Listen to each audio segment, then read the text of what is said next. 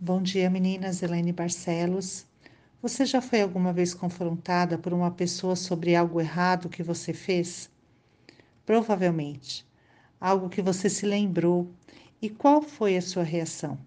Você tentou se justificar? Talvez falar que os outros também faziam daquela forma e ficou ressentida da pessoa? Ou então reconheceu, reviu suas atitudes e se arrependeu? Davi, um homem segundo o coração de Deus, pecou contra o Senhor. Davi adulterou com Batseba, e esse pecado levou ele a uma série de outros pecados. E todos os pecados trazem consequências. Segundo Samuel 12:1 diz que o Senhor enviou Natã a Davi. Natã lhe contou uma história, apresentando um homem que fez mal a outro. E a história deixou Davi furioso contra aquele homem que havia pecado e decretou morte a ele e restituição. Mas Natã disse: Tu és o homem. E Davi, diante daquela situação, reconheceu: Pequei contra o Senhor. Então Davi escreve o Salmo 51, que eu quero te animar a ler hoje.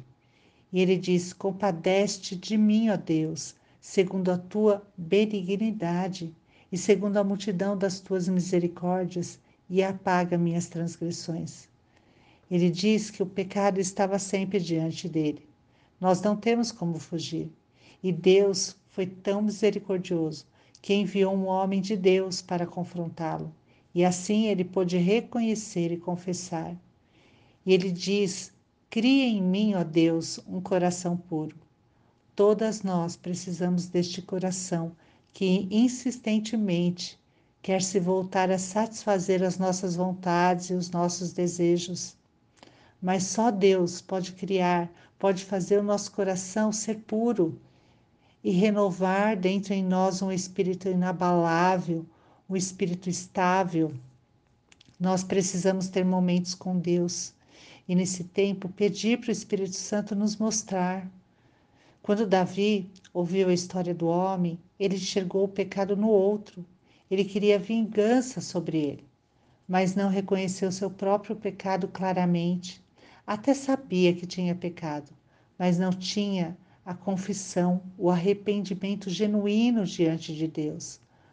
Como nós enxergamos o pecado dos outros e às vezes de uma ótica irreal, nós não sabemos o que vai no coração das pessoas.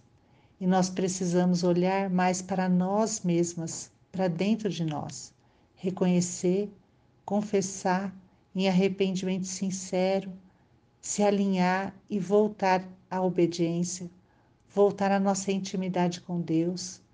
Deus queria trazer Davi de volta a Ele. O Senhor nos chama a Ele. Por isso nós precisamos nos purificar, e o Senhor tem isso para nós no dia de hoje, Ele nos chama nesse dia.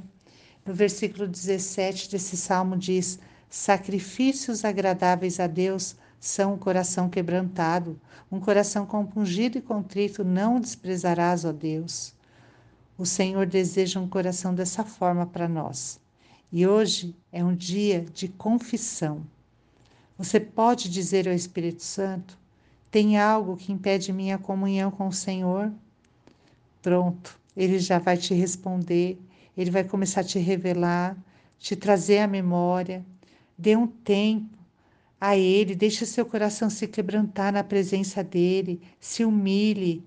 Em 1 João 1,9 diz que se nós confessarmos os nossos pecados, ele é fiel e justo para nos perdoar os pecados e nos purificar de toda injustiça.